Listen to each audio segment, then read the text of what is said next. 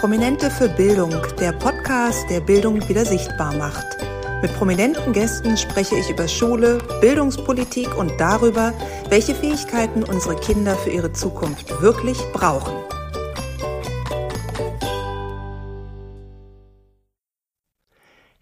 Willkommen bei einer neuen Folge Prominente für Bildung. Heute bei mir zu Gast ist Professor Hans Brüggelmann. Er ist seit 50 Jahren einer der führenden Erziehungs- und Bildungswissenschaftler, hat jahrelang an der Uni gelehrt und natürlich auch etliche Standardwerke der Grundschulpädagogik ver verfasst. Herzlich willkommen, Professor Brüggelmann. Ich grüße Sie, Frau Herrmann. Ich freue mich, dass Sie sich die Zeit für mich und den Podcast heute nehmen und würde sagen, wir steigen direkt mal ein in die Vollen. Ich habe schon angedeutet, Sie haben den Überblick über rund 50 Jahre Bildung in Deutschland. Vielleicht können wir mal so anfangen, wo kommen wir denn her? Wo stehen wir heute? Und stehen wir eigentlich wirklich so schlecht da, wie allenthalben behauptet wird? Ach, wissen Sie, das ist eine ganz schwierige Frage, weil es darauf ankommt, zum Beispiel aus wessen Perspektive. Gucken wir aus der Sicht von Schülerinnen und Schülern, würde ich sagen, äh, Schule heute ist ein angenehmerer Ort hinzugehen mhm. als zu der Zeit, wo ich hingehen musste zum Beispiel. Äh, gucken Sie jetzt aus der Perspektive von Lehrerinnen und Lehrern, dann würden viele wahrscheinlich sagen, äh, es ist heute verdammt schwierig in der Schule zu arbeiten, gerade auch in der Sekundarstufe, äh, besonders natürlich in Vierteln, wo äh, Schülerinnen und Schüler sind, die keine richtige Zukunftsperspektive haben und die die Schule auch gar nicht ernst nehmen und ja. wo es auch zu gewalttätigen Übergriffen kommt. Also äh, schon das macht einen Unterschied. Dann die Frage, äh, an welchen Kriterien messen wir das eigentlich? Äh, wenn Sie sich angucken, die letzten 20 Jahre ist fast nur über PISA gesprochen worden und das heißt über Fachleistungen in Mathematik, in Deutsch, vor allem im Lesen, bisschen Naturwissenschaften und noch Englisch. Aber man kann die Schule ja auch unter der Perspektive sehen, was trägt sie zur Persönlichkeitsentwicklung von Kindern und Jugendlichen bei. Mhm. Man kann das aus einer gesellschaftlichen Perspektive sehen. Ähm, die Schule ist ja im Grunde der Ort, wo unsere Gesellschaft zusammenwächst. Ne? Also wo die sehr unterschiedlichen Milieus, die sich vielleicht sonst im Alltag gar nicht begegnen, äh, über die Kinder und Jugendlichen zusammenkommen und die lernen müssen, miteinander umzugehen, finde ich, ist eine ganz wichtige Funktion von Schule, die heute, glaube ich, äh, bedeutsamer ist, als sie früher war. Und ähm, ja, äh, da haben wir jetzt keine Vergleichsdaten sagen zu können oder wie messen wir das überhaupt, ja, äh, ob die Schule dazu beiträgt, dass die Gesellschaft inklusiver wird. Und dann natürlich, Sie haben jetzt auch den Vergleich angestellt, so zu 50 Jahre früher. Äh, aber eine andere Frage ist ja auch, wie sehen wir unser Land im Vergleich zu anderen Bildungssystemen? Ja. ja. also die, die Gesellschaft hat sich ja insgesamt in den 50 Jahren verändert, sodass heute anderes wichtig ist. Und wenn Schule heute anders ist, dann wird das von vielen gleich als schlechter wahrgenommen, weil es nicht das ist, was sie kennen. Gucken wir aber in andere Länder, würden wir vielleicht sagen, ja, die, die haben sich noch mehr verändert, die sind noch mehr eingegangen auf diese neuen Bedingungen. Äh, also zunächst mal ziehe ich mich sozusagen darauf zurück, was wollen Sie wissen? In welcher Perspektive sollen wir uns das anschauen? Ähm, es ist ganz schwierig, da wirklich zu einem einfachen Urteil zu kommen. Ist auf jeden Fall ein interessanter Gedanke, natürlich das so ein bisschen aufzuteilen. Und Sie haben völlig recht. Man kann jetzt nicht pauschal sagen, es ist besser oder es ist schlechter. Und dieser Ansatz zu schauen, den, für die Schüler ist es definitiv ein angenehmerer, ein besserer Ort geworden, für die Lehrer unter Umständen auch nicht. Da bin ich ganz bei Ihnen. Ich würde gerne noch mal bei einer Sache einhaken, die Sie gerade gesagt hatten, nämlich dieser Gedanke, Schule als Melting Pot wo sich ja. also die verschiedenen sozialen Hintergründe, Kulturen etc. treffen, lernen müssen, miteinander umzugehen, sich zu arrangieren, Demokratieverständnis entwickeln ja. müssen. Das klingt super und genauso sollte es sein. Und das ist auch der Gedanke. Aber ist es nicht gerade heutzutage, wenn ich mir die ganze Situation so auch weltpolitisch angucke, wird es nicht auch umso schwieriger und funktioniert es in Teilen nicht auch immer schlechter, dass dieser Gedanke nicht wirklich umgesetzt und gelebt werden kann? Beispiel jetzt Israel-Palästina mhm. oder auch anders gedacht die Privatschulen, in die einige bildungsnahe Schichten ihre Kinder immer mehr geben. Also der Gedanke ist gut, aber leben wir den denn wirklich? Äh, Sie haben völlig recht. Das ist ein zentrales Problem. Also äh, die müssen ja gar nicht auf die Privatschule gehen, die gehen einfach auf die Schule in ihrem Viertel. Und die mhm. Viertel sind oft sehr homogen von der Zusammensetzung. Ja. Äh, also wir haben eigentlich eine Segregation in unseren Städten, wenn wir uns angucken, wie die einzelnen Viertel sich entwickelt haben. Und das, was Sie weltpolitisch ansprechen und über die Flüchtlinge oder Migrantinnen und Migranten, die früher gekommen sind, ist unsere Gesellschaft tatsächlich spannungsreicher äh, als sie früher war. Obwohl, mhm. wenn ich dann wieder denke, wie es nach dem Zweiten Weltkrieg war, denken Sie mal an die Flüchtlinge, die aus dem Osten kamen, äh, ja. äh, die Protestanten, die in das katholische Bayern kamen oder ähm, ins äh, katholische Köln, wo ich äh, aufgewachsen bin. Da gab es auch immense Spannungen. Und ich denke nur, damals hat die Schule diese Aufgabe nicht so bewusst gesehen. Das ist, mhm. glaube ich, ein großer Unterschied. Also es ist, ja, wenn Sie die 50 Jahre ansprechen, denke ich an Willy Brandt, der damals seine äh, erste Regierungserklärung damit eröffnet hat, dass er gesagt hat, die Schule der Nation ist die Schule. Äh, womit er so sich abgesetzt hat von der Idee, ist das Militär. Das war ja sozusagen früher mal der Gedanke. Und äh, diese bewusste Aufgabe, es geht nicht nur um fachliches Lernen, sondern es geht um dieses Zusammenleben. Das, denke ich, ist ein Fortschritt, dass wir das so wesentlich als Aufgabe sehen. Und gleichzeitig ist es auch wichtiger geworden wegen der Probleme, die Sie angesprochen haben. Hm. Nur das bedeutet, wir müssen in der Schule auch über andere äh, Settings nachdenken. Also dass in ja. Schulen zum Beispiel ähm, Klassenräte oder Schülerinnenparlamente eingesetzt worden, aufgebaut worden sind.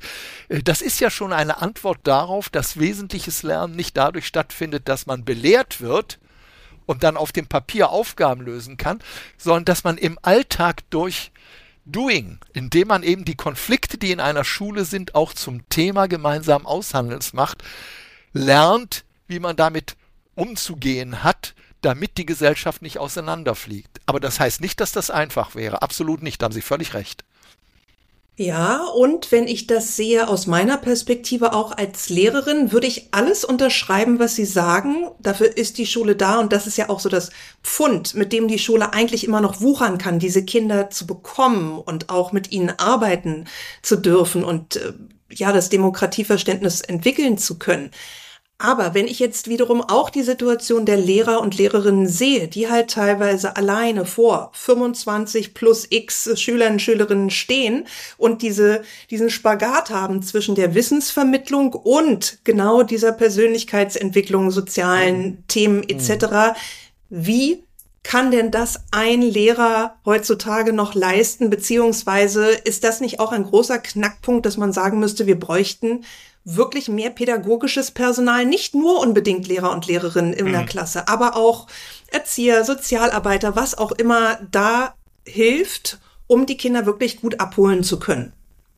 Äh, ja, haben Sie völlig recht. Also wir haben ja im Kita-Bereich zum Beispiel schon die Entwicklung von ähm, Kindergärten zu Familienzentren, äh, wo ja dieser Gedanke, äh, das ist nicht immer nur eine Beziehung zwischen einem Erwachsenen und ein paar Kindern, äh, mhm. sondern dann geht es eigentlich um einen Raum, in dem sich Erwachsene und Kinder aus verschiedenen Milieus mit unterschiedlichen Erfahrungen und Kompetenzen begegnen und dadurch Entwicklung möglich ist. Äh, das ist ja ein Gedanke, der zum Teil mit der Ganztagsschule jetzt auch im Schulbereich an Gewicht bringt. Dadurch kommen auch diese anderen Professionen, die Sie ansprechen, eher mit hinein. Also gerade wenn wir den Ganztag rhythmisiert denken, also dass es äh, nicht sozusagen vormittags Schule ist und nachmittags ist es Aufbewahrung oder Hausaufgabenbetreuung, ja. äh, sondern wenn es darum geht, dass es äh, einen Wechsel gibt von Phasen, in denen gearbeitet wird und Phasen, wo es Entspannung gibt, soziale Aktivitäten gibt, äh, dann ist auch die Kooperation zwischen diesen Professionen wichtig ne, und, und wird produktiv. Aber wir alle wissen, wie die Situation im Moment ist. Ne? Also man, man kriegt kaum Menschen, selbst wenn das Geld dafür da ist, äh, solche Rollen einzufügen. Also äh, der, der Kummer ist, dass zu der Zeit, wo man begreift, dass Schule anders sein müsste, und vielleicht auch bereit ist, dafür mehr zu investieren, äh, der Mangel an Pädagoginnen, Pädagogen, Sozialarbeitern, Erzieherinnen und so weiter dazu führt, dass man diese gute Idee so schwer umsetzen kann. Ja, das ist ja genau so mein Thema. Ich habe 2003 mein zweites Staatsexamen gemacht, 2001 entsprechend das erste und ich bin ja damals nicht übernommen worden ja, in den Berliner ja. Schuldienst, weil es hieß, danke, aber wir brauchen keine Lehrer. Ne? Ja. Also das ist jetzt 20 Jahre später, bin das ja nicht nur ich, sondern viele andere Kollegen, Kolleginnen, die sich anderweitig orientiert haben oder dann ja. einen anderen Weg gegangen sind und die jetzt dem System fehlen. Und da herrscht ja auch eine sehr große Überraschung an der Stelle von Seiten der Verwaltung, die ich so noch nie nachvollziehen konnte, weil es absehbar war aus meiner Sicht. Man hat die Leute vergrault und nun ja. äh, wundert man sich. Haben Sie das auch so empfunden aus Ihrer Sicht als Professor an der Uni? Ja, und zwar nicht zum ersten Mal. Als ich angefangen habe, 1980, da hatte ich anfangs zum Teil Seminare nur mit fünf bis sieben Studierenden, weil die Aussichten so äh, schlecht waren. Ja. Wir haben damals sogar noch eine Fördereinrichtung für Kinder gegründet, wo wir arbeitslose Lehrerinnen und Lehrer äh, sozusagen beschäftigt haben, damit sie ihre Kompetenz weiterentwickeln können, um irgendwie zu überbrücken. Und dann kam eine Zeit, wo man sie gebraucht hat, händeringend genommen hat, mhm. und dann kam der nächste Termin. Ja, und äh, zu dem, was Sie sagen, es hat Sie überrascht, dass man das nicht weiß, äh, will ich nur kurz sagen, eine kleine Anekdote. Äh, wir haben 2015 ein Gutachten von Professor Klemm zur Entwicklung der Schülerzahlen und des Lehrerbedarfs vom Grundschulverband mhm. aus gemacht. Und da wurden genau diese Tatbestände vorhergesagt, die, über die man jetzt klagt. Er hat gesagt, der ähm, Babynahrungsmittelhersteller Milupa ruft jedes Jahr am Ende des Jahres Kinderkliniken in Deutschland ab, telefoniert die durch und fragt, wie viele Geburten habt ihr, um ja. zu wissen, wie er seine Produktion in den nächsten Jahren einstellt. Das ist sechs Jahre bevor die Kinder in die Schule kommen würden also unsere Statistikämter nicht nur vertrauen auf das, was sie sozusagen auf dem Papier in anscheinend nicht sehr zuverlässiger Form bekommen, sondern würden sie etwas kreativer rangehen, dann hätte man zumindest für den Grundschulbereich, für die Kita vielleicht drei Jahre vorher, aber für den Grundschulbereich sechs Jahre vorher gewusst, was auf einen zukommt und hätte die Möglichkeit gehabt, frühzeitig zu reagieren. Genau das denke ich auch. Und das ist tatsächlich auch etwas, was mich sehr ärgert. Denn letztlich läuft das ja alles auf den, ja, wird ausgetragen auf dem Rücken unserer Kinder, für die dann nicht genügend Planungssicherheit herrscht. Warum ist es nicht möglich, von der Verwaltung her sowas abzusehen oder auch mal ein bisschen smart, wie Sie es gerade eben von einem anderen Betrieb äh, beschrieben haben, um die Ecke zu denken, um wirklich auch eine vernünftige Planung aufzustellen? Denn da hängt ja auch ein riesiges System ran. Es macht ja einen Unterschied, ob ich jetzt mit Schülerzahl X äh, sechs Jahre ja. später rechne oder ob das vielleicht 30 Prozent mehr oder weniger sind. Warum ist das nicht möglich, bei den ganzen technischen Möglichkeiten, auch die wir haben, da konkreter zu planen? Ich weiß es nicht. Ich weiß nur, dass selbst da, wo diese Zahlen auf dem Tisch sind, natürlich ein anderes Problem hinzukommt, nämlich dass unsere Politik im Vierjahresrhythmus denkt und das muss man ehrlicherweise sagen, auch denken muss, um wiedergewählt zu werden. Mhm. Und das erschwert es natürlich, Investitionen in einen Bereich zu machen, von dem man selber nicht mehr profitiert, ja. beziehungsweise wo jetzt die Personen kein Benefit sehen, bei dem sie hinterher sagen, oh, den wähle ich wieder, denn jetzt sind in unseren Schulen mehr Lehrer da. Also das ist eine Schwierigkeit, da müssen wir uns auch eingestehen, dass unser System als Demokratie eine Schwerfälligkeit hat, äh, die wir auf der anderen Seite ja auch begrüßen, weil sie verhindert, dass extremistische Entwicklungen sich kurzfristig auswirken können. Aber die, die Schwierigkeit ist tatsächlich nicht nur auf der Ebene der Datenerhebung, Datenverarbeitung, wo ich glaube, da kann man sehr viel tun, sondern ist nachher auch gebunden an die politischen Entscheidungsprozesse, die halt so angelegt sind. Das nimmt jetzt schon ein bisschen meine nächste Frage voraus, nämlich warum ist es eigentlich so schwer, bildungspolitische Reformen umzusetzen, die dann wirklich auch in den Klassenzimmern auftauchen. Denn oft wabern vielleicht so Gedanken durch die Politik und man hört mal hier und da Sachen, wo dann eigentlich jeder Wähler, jeder Wählerin sagt, ja toll, also das fände ich ja wirklich richtig gut. Aber bis das bei unseren eigenen Kindern ankommt, dauert es Ewigkeiten oder es passiert gar nicht. Also ist es aus Ihrer Erfahrung einfach so, dass der Druck, das umzusetzen, nicht groß genug ist, eben weil man eventuell nach fünf, sechs Jahren gar nicht mehr als Politiker davon profitiert? Also ich würde mal als erstes sagen, wir haben das Problem nicht nur im Bildungswesen. Ähm, wir haben das in allen sozialen Systemen. Ob Sie sich das Gesundheitswesen angucken oder ob Sie sich das Rechtswesen angucken. Äh, von der Kirche will ich mal gar nicht reden. Ähm, also soziale Reformen sind generell ein, ein ganz schwieriges Geschäft und gerade im Bereich der Pädagogik, glaube ich, hat es auch etwas zu tun damit, dass ähm, ja Pädagogik keine Technik ist, sondern das hat ja was mit Haltungen, mit Einstellungen zu tun, damit wie Menschen über viele Jahre sozialisiert sind. Also ich denke jetzt an die Lehrerinnen und Lehrer. Mhm. Denn ähm, Sie haben gesagt, ja, es gibt gute Ideen. Es gibt nicht nur gute Ideen, es werden ja auch tatsächlich konkrete Konzepte umgesetzt. Also es gibt Erlasse, es gibt Lehrpläne. Und wenn man sich anguckt, was in den Klassenzimmern passiert, muss man ja redlicherweise sagen, äh, die Verwaltung ist oft weiter als das, was in vielen Klassenzimmern passiert. Genau, das und, meine ich. Mhm. Ja, und ich glaube, das kann man sich äh, nur damit erklären, dass äh, solche Dinge nicht einfach ähm, wie, sagen wir, die Organisation einer Fabrik umzusetzen sind, sondern äh, nehmen wir mal äh, die Art und Weise, wie wird mit Konflikten umgegangen, wie wird mit Fehlverhalten von Schülern umgegangen. Äh, früher wurden die in die Ecke gestellt, sie wurden geprügelt. Das war eine sehr einfache Lösung. Äh, wir sagen heute, so kann man mit Kindern und Jugendlichen nicht umgehen. Wir erwarten eine humanere Form.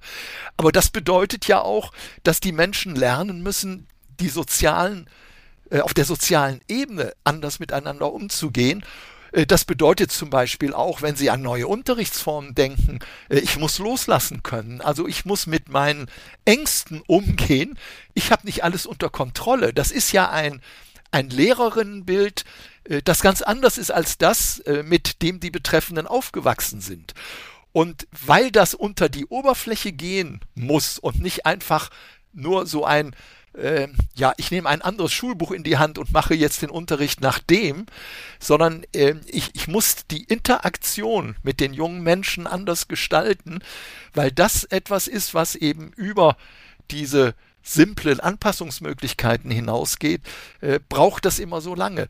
Denn was wir sehen ist ja, es gibt durchaus Schulen, es gibt ja viele gute Schulen, die das alles schon machen. Es ist ja nicht so, dass in Deutschland äh, sozusagen die Steinzeit regiert in den Schulen.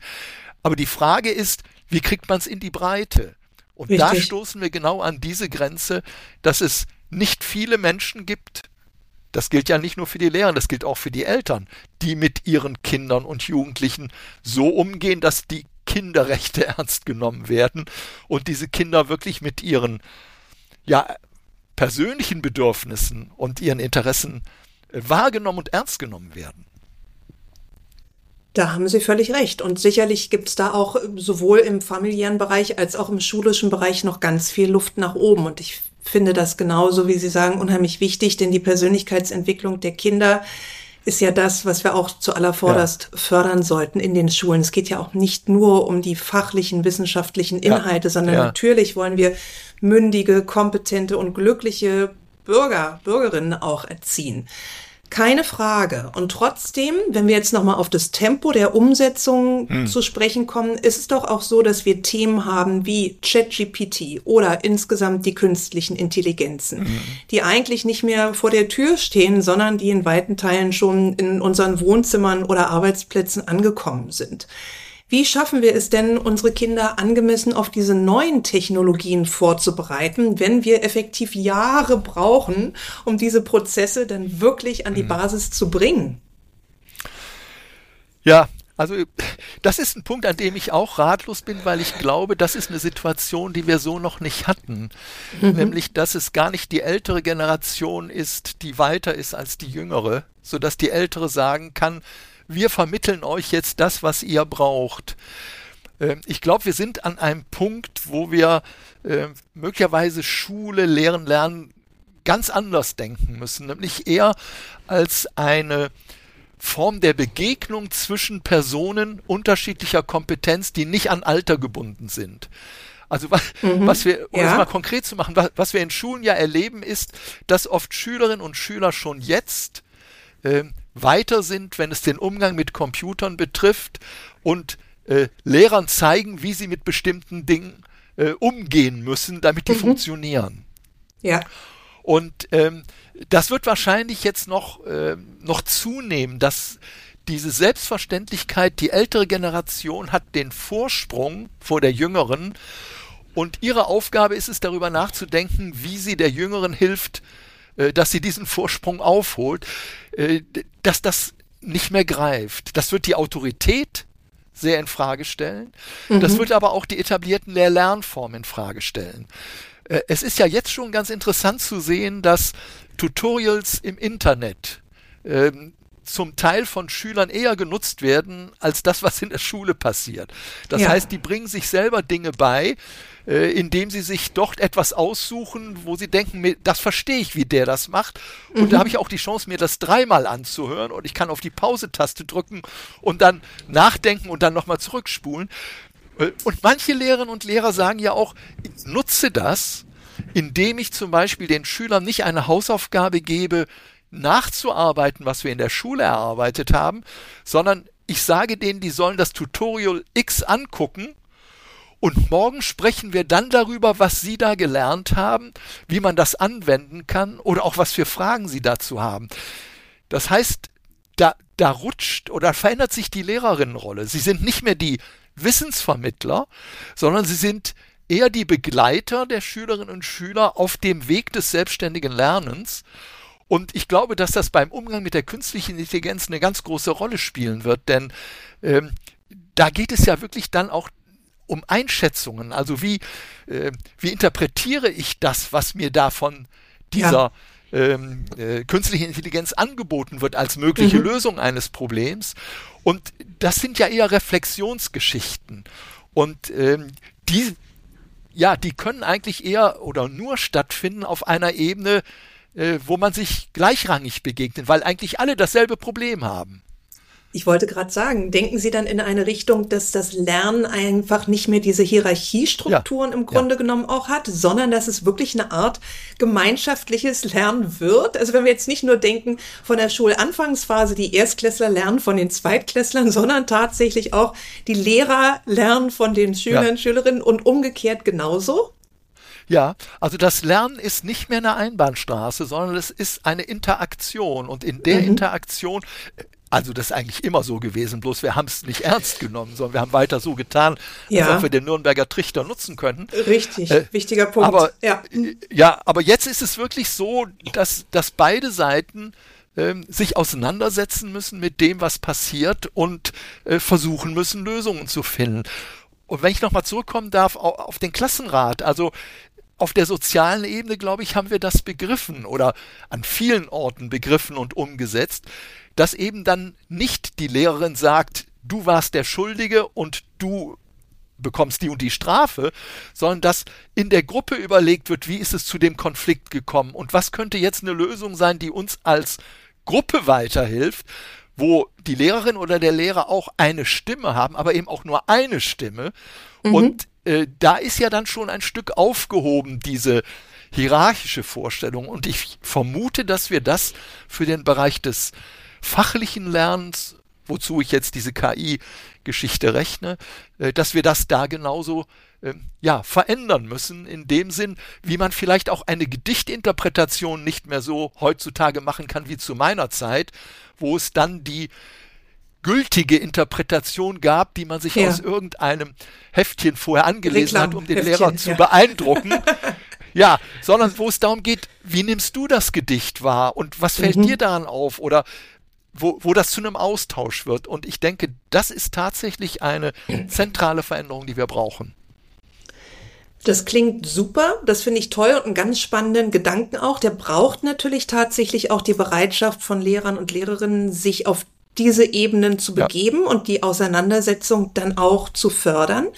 Da muss ich aber auch noch mal ähm, ja die Seite meiner Kolleginnen und Kolleginnen da einnehmen, denn wenn wir jetzt darüber sprechen, dass das Lernen in der Schule eine andere Hierarchieform bekommt, dann müsste eigentlich auch der Umgang mit den Lehrern eine andere Hierarchieform bekommen. Was mhm. meine ich damit? Ich meine damit, dass Lehrer einfach in einem sehr starren Korsett immer noch eingezwängt sind. Das heißt, die Verwaltung macht die Vorschriften, die gehen an die Schulleitung, die Schulleitung setzt sie um und da gibt es auch wenig Diskussionsmöglichkeiten. Das kenne ich alles aus meiner aktiven Zeit an der Schule. Also eigene Ideen, die ich hatte, die waren eigentlich nicht wirklich erwünscht.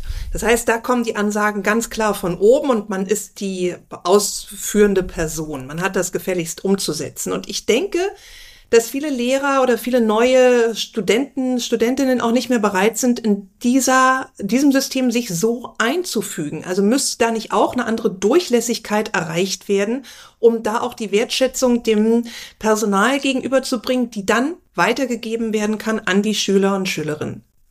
Ja, und das müsste in der Ausbildung anfangen ne, in der Lehrerausbildung. Ja. Ähm, das ist völlig richtig. Äh, andererseits würde ich eine kleine Einschränkung machen. Also ich habe vorhin davon gesprochen, wie unterschiedlich die Schulen in unserem Land sind. Und äh, wenn Sie sicher recht haben, dass sozusagen die Grundform diejenige ist, Dinge werden von oben angesagt und nach unten weitergegeben, machen Lehrerinnen und Lehrer oder Kollegien an verschiedenen Orten daraus ganz unterschiedliches. Also es gibt auch im jetzigen System durchaus große Spielräume, nur die kann man als Einzelperson nicht nutzen, sondern mhm. da, das gelingt da, wo entweder ganze Kollegien sich verständigen darauf, wie sie ihre Schule verändern wollen. Wir haben mhm. ganz wunderbare Schulen im Blick über den Zaun, Schule im Aufbruch, Deutscher Schulpreis. Ich könnte jetzt eine ganze Liste aufmachen von solchen Netzwerken, in denen Schulen sich auf den Weg gemacht haben und übrigens auch von Verwaltung oft unterstützt werden. Sie, sie kriegen oft von Verwaltung Steine in den Weg geworfen, aber es gibt auch durchaus Regionen, wo Verwaltung solche Entwicklungen sehr unterstützt. Und das hat wieder etwas mit dem zu tun, was ich anfangs sagte. Ja, Pädagoginnen äh, leben von ihrer Haltung. Und da gibt es eben einfach selbstbewusstere Menschen und weniger selbstbewusste. Und was wir tatsächlich erreichen müssen, ist, dass wir über die Ausbildung auch das Selbstbewusstsein der jungen nachfolgenden Lehrergeneration stützen und sie nicht, wie das zum Teil auch in der zweiten Phase ja passiert, sozusagen abhängig machen von dem Goodwill und dem Urteil ja. ihrer Ausbilderin. Und äh, insofern ist ein Umdenken sicher generell nötig. Aber ich glaube, die Ausbildung hat da einen, einen ganz zentralen Ort. Und das andere, ja, man könnte sagen, äh, Verwaltung müsste eigentlich stärker sich als Service begreifen für Schulen, sie zu unterstützen ja. an den Stellen, wo man sieht, dass Menschen was bewegen wollen. Wenn man an diese ausgezeichnete Schule Wut-Öschingen in Baden-Württemberg denkt, die jetzt überall im Fernsehen, in den Medien auftaucht als eine Vorzeigeschule, was hat der Schulleiter kämpfen müssen, ja. um diese Schule durchsetzen zu können? Ne? Und ja, Demokratisierung, äh, nicht nur auf der Ebene Lehrer-Schüler, sondern im Schulsystem insgesamt und ja. in der Ausbildung auch, ja. Servicegedanke und Verwaltung. Das möchte ich noch einmal kurz so aussprechen. das ist vielleicht auch, äh, geht deutlich über das Bildungssystem hinaus. Da ist, ja, äh, ja. Äh, kann in Deutschland auch noch einiges verbessert werden, um es mal so zu sagen.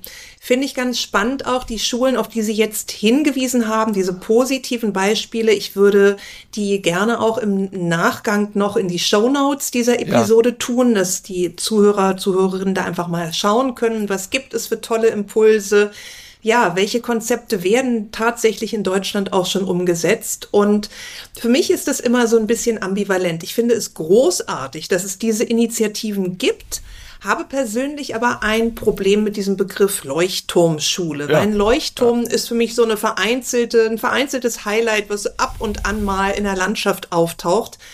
Das ist aber meiner Meinung nach nicht das, was wir brauchen, sondern wir brauchen wirklich die Breite. Wir brauchen das, wo es nicht nur an der Eigeninitiative von Kollegien oder Schulleitungen mhm. hängt, sondern wir brauchen das, dass solche Konzepte wirklich alle Kinder erreichen. Denken Sie, wir haben eine Chance, das in den nächsten fünf bis zehn Jahren vielleicht nicht ganz zu erreichen, aber zumindest deutlich mehr in die Breite zu tragen, als es heute der Fall ist? Also da bin ich ambivalent weil ähm, Sie haben gesagt, 50 Jahre Geschichte habe ich auf dem Buckel. Und was ich erlebt habe, ist immer, dass es so Perioden gab, wo sich solche Gedanken verbreitet haben. Und dann gab es wieder äh, einen Rückfall. Mhm. Also nehmen Sie mal sowas wie Benotung in der Grundschule. Ne, wir, ja. wir, wissen seit langem, dass das überhaupt nicht förderlich ist für die Entwicklung der Kinder, auch nicht auf der Leistungsebene. Mhm. Und dann wird die Ziffernbenotung aufgeschoben bis Klasse 3 oder 4 und dann kommt eine neue Regierung und dann rutscht es wieder runter auf 2. Ähm, da, das ist wirklich ein Kummer, dass diese Entwicklung wie die Echternasser Prozession vor sich geht. Ne? Immer zwei vor, einer zurück.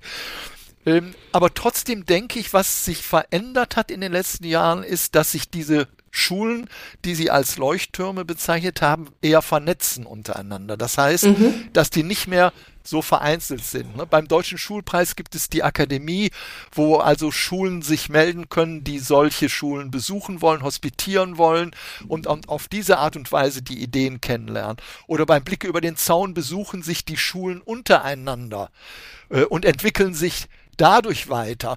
Also man versucht rauszukommen aus dieser Inselsituation. Aber ich fürchte, weil es eben wirklich um diese tiefsitzende Einstellung geht, dass das nichts ist, wo man jetzt mit irgendeinem Fingerschnipsen sagen kann, würden wir den Erlass machen oder würden wir dieses Programm umsetzen. Also was mir was mir am dramatischsten eigentlich auffällt im Bildungssystem ist, wie mit demselben Schulbuch, mit demselben Konzept, mit demselben Programm von verschiedenen Lehrern ein völlig unterschiedlicher Unterricht gemacht wird. Mhm. Und das zeigt diese hohe Bedeutung der Person. Und deshalb nochmal zurück zur Ausbildung. Wir müssen versuchen, Ausbildungsformen zu finden, in denen die jungen Leute gestützt werden in der Entwicklung ihrer Ideen, also früh Praxiserfahrung sammeln über diese Praxiserfahrung mit den anderen nachdenken. Dabei dann von den Hochschullehrern lernen, welche Theorien oder welche Konzepte hilfreich sein können, um mit Problemen umzugehen.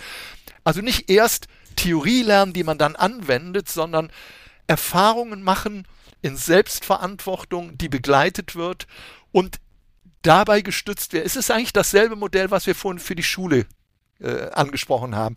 Äh, es wird eher zu einer dialogischen Situation. Dadurch entwickeln sich Menschen und nicht dadurch, dass sie sich anpassen an irgendwelche geforderten ja, Vorstellungen von gutem Unterricht. Vielleicht ist es ja auch einfach so, dass wir eine kleine Bildungsrevolution von unten brauchen, von ganz ja. vielen einzelnen motivierten, tollen neuen Lehrkräften oder nicht nur den neuen, sondern auch den etablierten, die immer noch so engagiert sind, die Lust haben auf Veränderungen, die Dinge machen und die dann auch ihre Freiräume in dem bestehenden System suchen und finden. Also vielleicht ist das zielführender, als auf den einen großen Wurf von ja. oben zu warten. Ja. Und vielleicht ist die Notsituation, in der wir jetzt sind, nämlich dass wir nicht genügend mit Zertifikat ausgebildete Lehrerinnen und Lehrer haben und überlegen müssen, was können wir tun, um trotzdem konstruktiv mit der Situation umzugehen. Also zum Beispiel können ältere Schülerinnen und Schüler jüngeren Schülerinnen und Schülern helfen beim Lernen und dabei mhm. selber auch etwas lernen. Können Menschen von außerhalb die man dann nicht als Ersatzlehrer nimmt, sondern die man mit ihren besonderen Kompetenzen nimmt, handwerklicher Art, musisch-ästhetischer Art, sozial, können solche Menschen in der Schule sozusagen das Aufsprengen dieses mhm. Selbstverständnis von Lehrern als den Besserwissern, um es mal ein bisschen hart zu sagen, ne? den, den Autoritäten, den Überlegenen. Und diese Idee von ja, dialogischen, interaktiven Lernen, äh, bei denen beide Seiten äh, profitieren, äh, stärker machen, dadurch, dass sie eben nicht in der Rolle sind. Professor Brügelmann, ich nehme mit, es bleibt unheimlich spannend im Bildungssystem. Es gibt viele Bewegungen, es gibt Strömungen, es gibt auch wirklich die Impulse zur Veränderung und vieles passiert. Auch die Vernetzung äh, unterhalb ja. der Schulen, die machen mir wirklich Mut, dass sie sagen, das ist nicht mehr diese Inselsituation, sondern wir gucken, was können wir denn für unsere Schule übernehmen und wenn es nicht das große Ganze ist, dann doch Teile, die einfach besser funktionieren. Und ich denke, dass wir letztlich mit diesen kleinen Schritten dann auch immer weiter zum Erfolg kommen werden. In kleinen Schritten, so ist es. In kleinen Schritten, aber dafür beharrlich. so machen wir das. Ja. Ich danke Ihnen ganz herzlich für Ihre Zeit und den wunderbaren Input und ja, freue mich, wenn Sie mir im Nachgang noch ein paar Links servieren würden, die ich jetzt dann gerne in die Show Notes packe, damit unsere Zuhörer sich weiter informieren können. Natürlich auch den Link zu Ihrer Homepage. Sie arbeiten ja weiterhin unheimlich aktiv und bereichern unsere Bildungslandschaft. Vielen Dank für Ihre Arbeit und für Ihre heutige Zeit bei Prominente für Bildung. Ich danke Ihnen, Frau Herrmann. Das war Prominente für Bildung, der Podcast, der Bildung wieder sichtbar macht. Für mehr Informationen besuche meine Homepage Viola Patricia Hermann oder folge dem Podcast auf Instagram at Prominente für Bildung.